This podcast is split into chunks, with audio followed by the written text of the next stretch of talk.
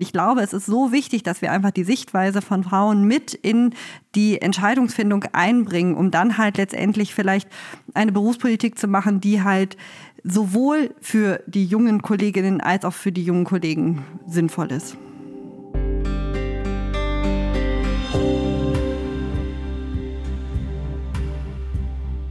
Der heutigen Folge von Frau Doktor übernehmen Sie geht es um Berufspolitik. Und bevor ihr jetzt alle sofort ausschaltet, weil ihr sagt, oh, langweiliges Thema, die Folge ist ganz bestimmt nicht langweilig, ich verspreche es euch. Unsere Gästin ist Jana Pannenbecker. Sie ist Mitglied im Vorstand des Deutschen Ärztinnenbundes und im Arbeitskreis Junge Ärzte der Ärztekammer Westfalen-Lippe. Sie ist erst Anfang 30 und findet Berufspolitik super interessant, super spannend und ich hoffe, sie überzeugt jetzt einige von euch davon, sich vielleicht selbst zu engagieren. Ich bin Julia Rotherbe, Chefredakteurin der Apothekenumschau.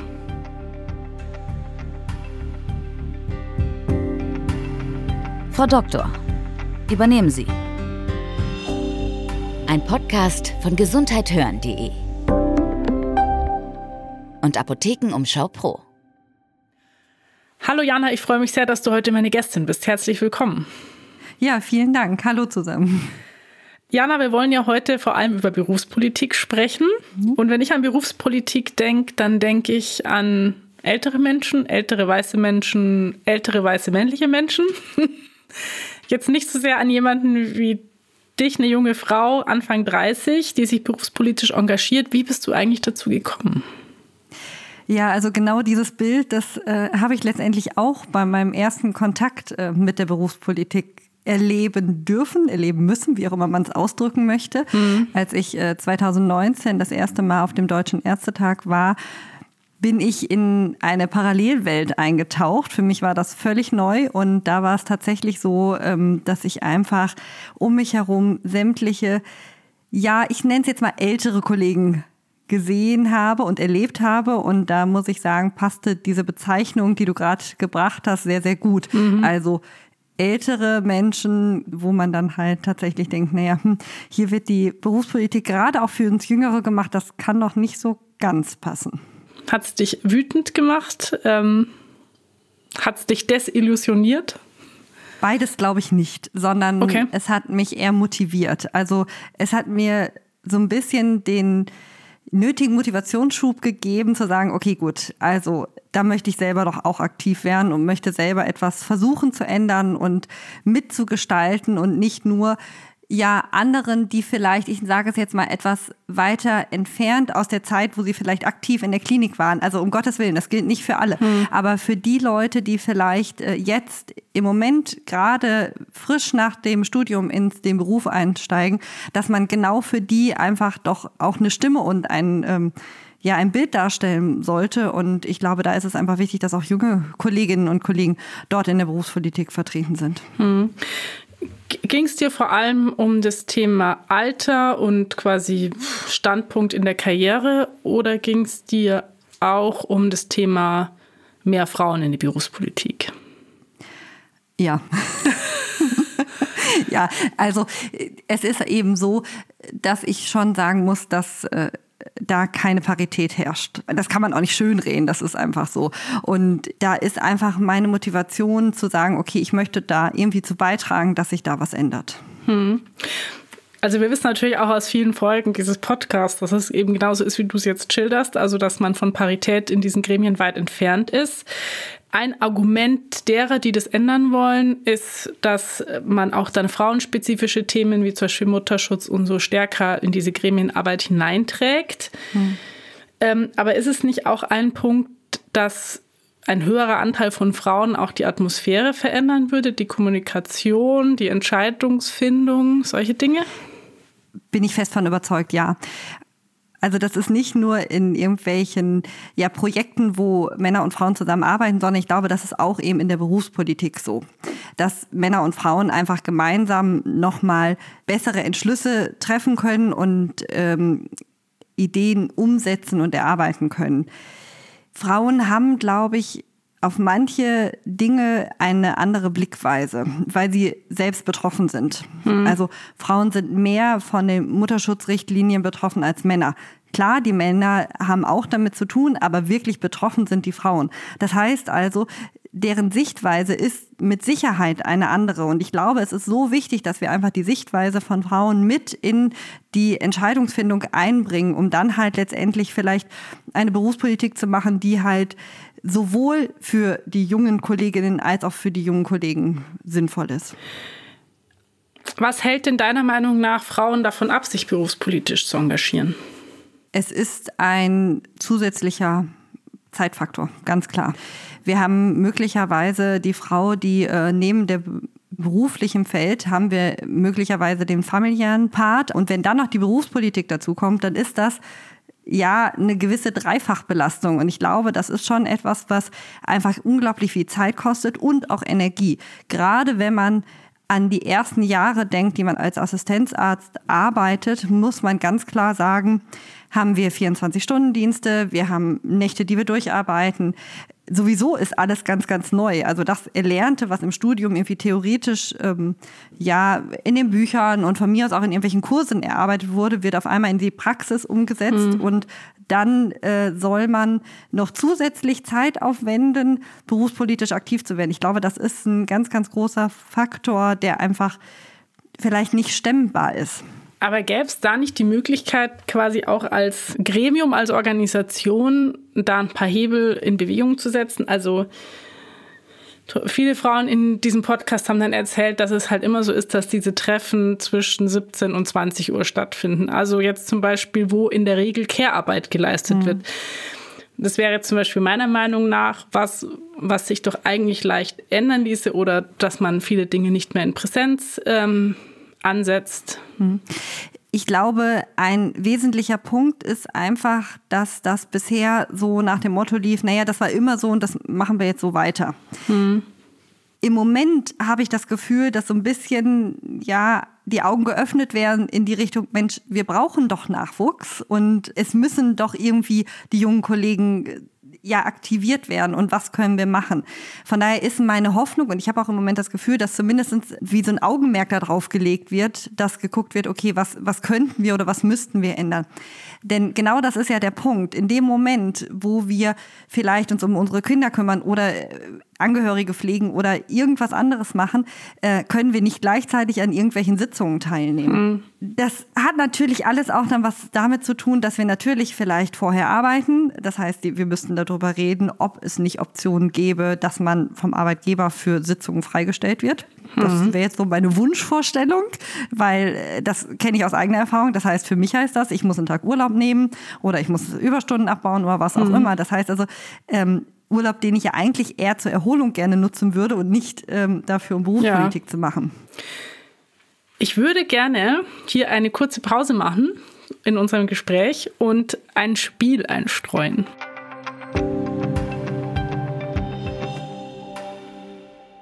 Dazu kommt die Anja jetzt zu uns, die Redakteurin dieses Podcasts. Jana, ich denke, du kennst das Spiel vielleicht schon, aber Anja erklärt es uns nochmal. genau, hallo. Ich darf ähm, die Spieleleitung dieses Spiels übernehmen, weil ihr bekommt beide jetzt Satzanfänge abwechselnd vorgelesen. Mhm. Und äh, die kennt weder unsere Gästin, also du Jana, noch äh, Julia. Das heißt, das ist eine Überraschungskiste für euch. Genau. Ich bin begeistert. Jana, du darfst als unsere Gästin anfangen. Wunderbar. Und der erste Satz zu Anfang lautet: Mein Lieblingsort ist draußen in der Natur. Sehr schön. Und äh, hast du, kannst du das auch ein bisschen so konkretisieren? Also bist du eher so der Waldmensch oder der Seemensch oder Bergmensch? Ich habe eine unglaubliche Affinität zum Wald. Ich finde, wenn man dort äh, ja, in Ruhe ist und ähm, in meiner Mittagspause bin ich gerne im Wald, äh, wenn ich dann so wirklich absolute Stille um mich herum habe und nur die Bäume, die sozusagen mit mir reden. Mhm. Sehr schön. Genau. Für die Julia ja. lautet der Satz. To-Do-Listen. Äh, fertige ich ständig an und die werden dann immer wieder neu geschrieben und neu geschrieben und neu geschrieben. Also ich mache tatsächlich sehr viele To-Do-Listen. Ähm, ich finde, das tut auch gut, wenn man dann merkt, dass die To-Dos weniger werden. Also ah. mir hilft es tatsächlich. Also also das heißt, du schreibst sie nicht nur, sondern du hakst schon noch ich ab. Ich hake auch ab, genau. Okay, cool. Es gibt ja auch Leute, die schreiben einfach ähm, To-Do-Listen und dann liegen die halt als To-Do rum. Nein, ich hake ab. Jana hat gerade vorhin auch, als sie den Satz Anfang gehört hat, das Gesicht verzogen. Ähm, magst du To-Do-Listen? Ja, ich habe sämtliche und fange dann immer wieder einen neuen Zettel an und da ist die alte noch nicht abgearbeitet und dann kommt das von der alten auf die neue drauf und die wird immer länger und ich denke mir, um Gottes Willen. Ey. Äh, ja, also ich habe sie, ähm, ich arbeite sie auch ab, aber sie sind sehr, sehr, sehr, sehr lang. Mhm. Ja. ja. also aber es finde ich hilft tatsächlich so in Stresssituationen sich das mal dann zu visualisieren. Okay, das sind eigentlich die Punkte, die ich zu tun habe, auch wenn die Liste sehr lang ist, mhm. finde ich, nimmt das dann in dem Moment so das Gefühl der Überforderung. Mhm. Weil man hat es dann zumindest einmal aufgeschrieben, man hat das Gefühl, ich kann jetzt nichts mehr vergessen. So, also so geht es mir. Und manche To-Dos erledigen, erledigen sich auch von selbst, habe ich gelernt. wenn man sie lang genug ja. quasi aufschreibt, von einer Liste zur nächsten wandern sie irgendwann, ja, erledigen sie sich dann vielleicht von selbst. Ja. Ja. Und jetzt, Jana, bekommst du auch schon gleich wieder den nächsten Satz anfangen. Ähm, innerhalb der Medizin stimmt mich optimistisch, dass immer mehr Frauen aktiv werden wollen. Wobei ich da tatsächlich so ein bisschen mit einem Fragezeichen den Satz beenden würde. Also es wäre so meine Wunschvorstellung, dass auch immer mehr junge Frauen berufspolitisch aktiv werden. Aber insgesamt stimmt mich in der Medizin sehr positiv, dass einfach, ja, wir, ähm, glaube ich, so ein bisschen das Menschliche im Idealfall behalten und äh, nicht zu sehr uns von irgendwelchen digitalen Medien ja ersetzen lassen können. Hm. Mhm. Ja, das wird auch, glaube ich, nie passieren. Ich glaube, die digitalen Möglichkeiten sind eher als Entlastung gedacht und nicht als Ersatz. Ja, aber ich bin hm. total gespannt, auch wo, wo es dahin geht. Ja. Hm, hm. Für dich, Julia. Ja. Mm, inspiriert fühle ich mich von. Boah, ich fühle mich von ganz vielem inspiriert. Das ist natürlich, also ich glaube, man muss oft, man muss einfach offen dafür bleiben, von allen möglichen Dingen inspiriert zu werden, von Dingen, die schön zum Anschauen sind, von tollen Personen um einen herum, von Naturphänomenen, von, weiß ich nicht, kulturellen Veranstaltungen. Ich glaube, man kann sich von ganz vielem inspirieren lassen. Aber äh, ich würde da gerne nochmal nachbohren. Hast du was Spezielles, was dich inspiriert? Also bist du diejenige, die dann sagt, ich gehe, keine Ahnung, auf ein Konzert und komme dann super inspiriert raus?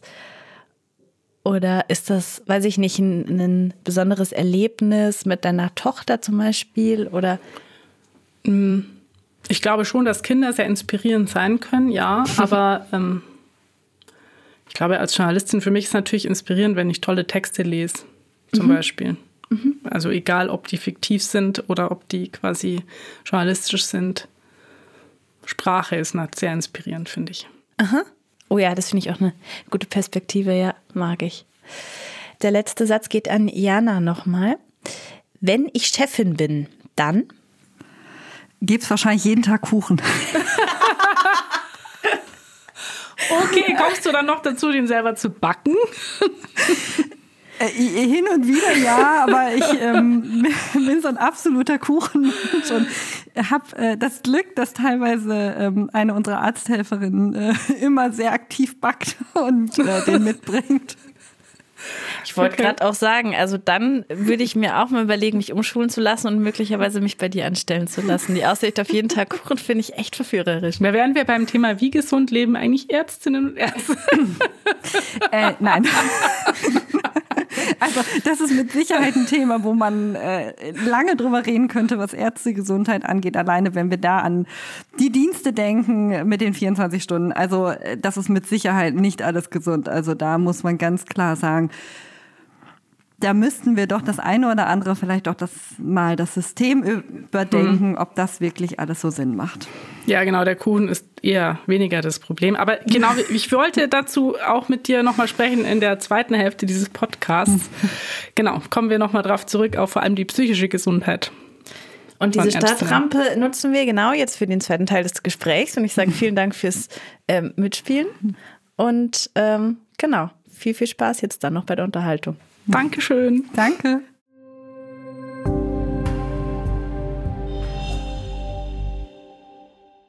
Jana, was wir immer wieder hören in dem Podcast ist, dass sich eben Strukturen in den Kliniken nicht ändern und dass Frauen als Konsequenz dann am Ende auch ziehen, dass sie in die ambulante Versorgung gehen.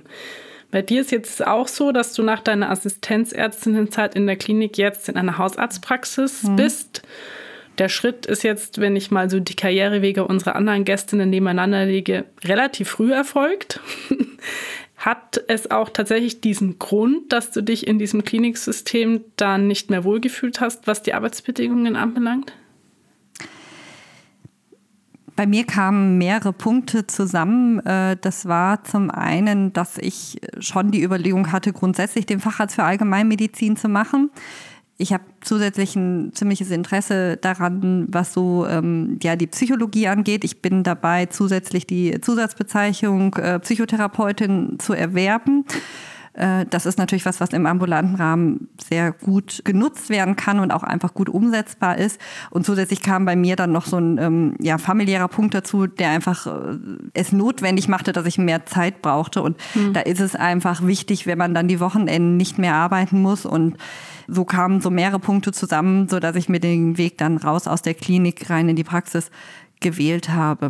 Und natürlich, und das darf man auch nicht vergessen, so habe ich natürlich Zeit, gewisse berufspolitischen Dinge mehr zu machen. Also das hört sich jetzt so blöd an, aber das ist mhm. schon etwas, was einfach mein Interessenfeld angeht und so habe ich da Chancen. Mhm. Also du hast auch aus zeitlichen Gründen hier quasi einen Jobwechsel hingelegt. Ähm, ja, genau. Und du hast jetzt schon angedeutet, dass du eine Weiterbildung zur Psychotherapie machst und du befasst dich auch mit der psychischen Gesundheit von Ärztinnen und Ärzten. Mhm. Ähm, wenn ich jetzt überlege, so mit Anfang 30 hatte ich so mit Mental Health nicht so viel am Hut, muss ich sagen. ähm, warum, also wie bist du jetzt schon auf dieses Thema gekommen? Gute Frage. Also zum einen hat mich das immer schon so ein bisschen interessiert. Also Psychologie fand ich immer spannend und ich bin einfach der festen Überzeugung, dass wir ja gute Medizin nur dann machen können, wenn wir den Menschen als ganzheitlich betrachten. Und da gehört die Psyche einfach absolut dazu. Und das Seelenleben ist etwas, was eben ja ganz, ganz eng mit all dem Physischen verbunden ist. Und ich glaube einfach, dass das ein ganz, ganz wichtiger Punkt ist. Also ich glaube, es ist einfach für mich sinnvoll für gute Medizin. Das ist, glaube ich, ein ganz, ganz wichtiger Punkt. Ist es dir denn in deinem, also gab es Menschen in deinem Berufsumfeld, wo, wo du Burnout, ähm, Symptome oder Diagnosen mitbekommen hast? Hast du für dich selber, bist du für dich selber auch an psychische Grenzen schon gekommen?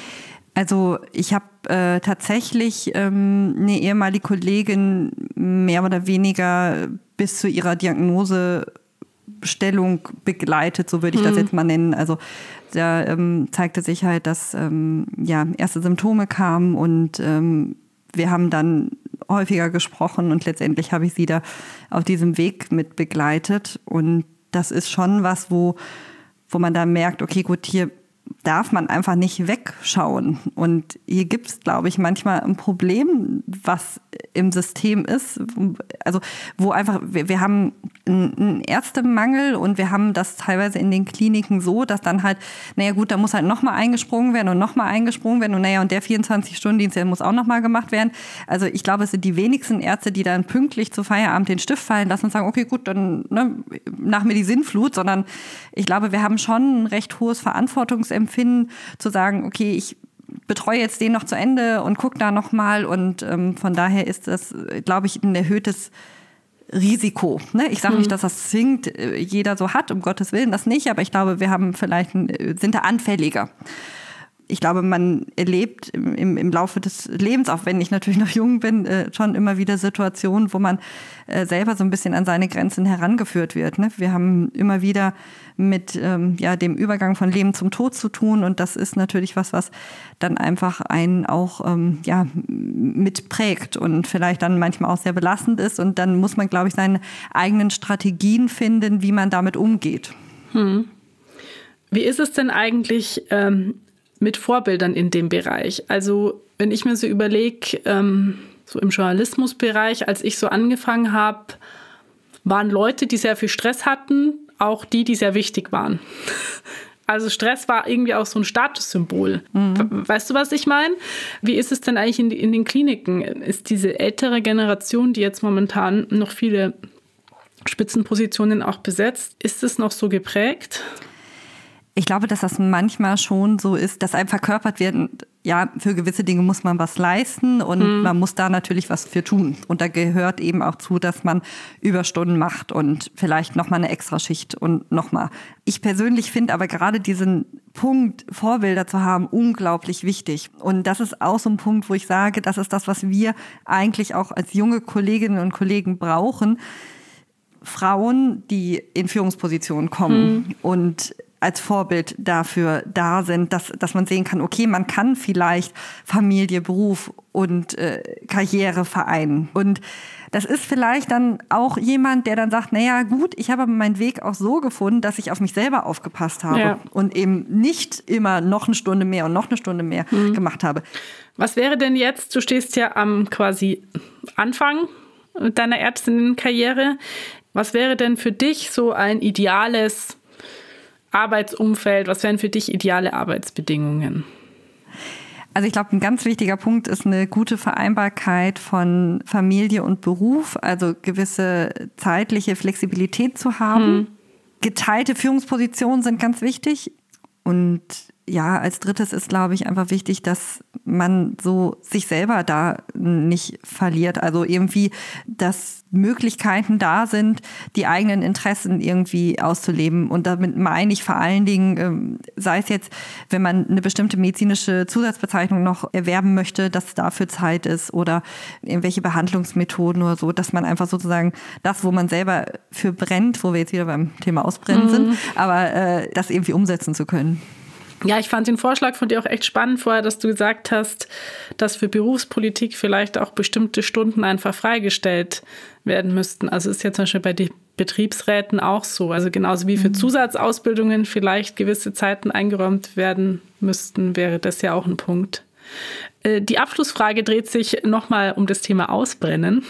Ähm, du hast gerade deine Fachärztinnenprüfung gemacht. Du machst ähm, eine Weiterbildung im Bereich Psychotherapie und ähm, engagierst dich eben berufspolitisch und ich würde dich als Abschluss gerne fragen, wie du eigentlich selbst auf deine mentale Gesundheit achtest.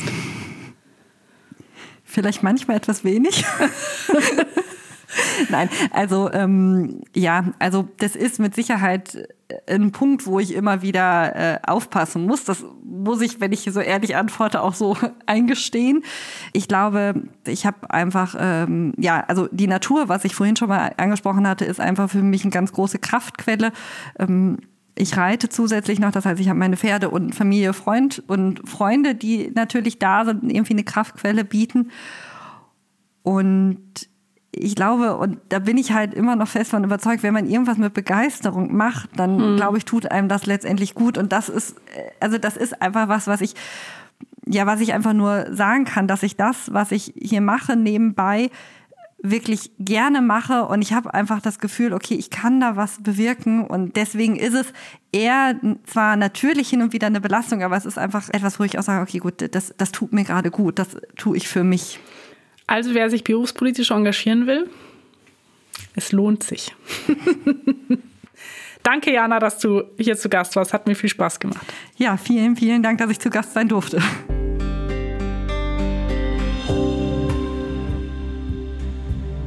Jana und ich haben uns ja gerade über das Thema Fort- und Weiterbildung unterhalten und ich denke, viele von euch kennen das auch, dass es im stressigen Klinikalltag oder auch in der stressigen Hausarztpraxis relativ schwer ist, sich ständig auf dem neuesten Stand der Forschung zu halten. Und dafür möchte ich euch ein Podcast-Format ans Herz legen, nämlich eine Dosis Wissen von meinen KollegInnen Dr. Laura Weißenburger und Dr. Dennis Ballwieser.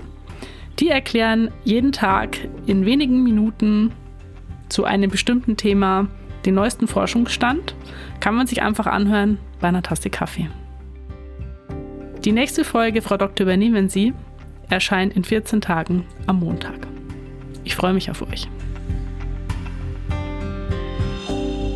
Ein Podcast von gesundheithören.de und Apothekenumschau Pro.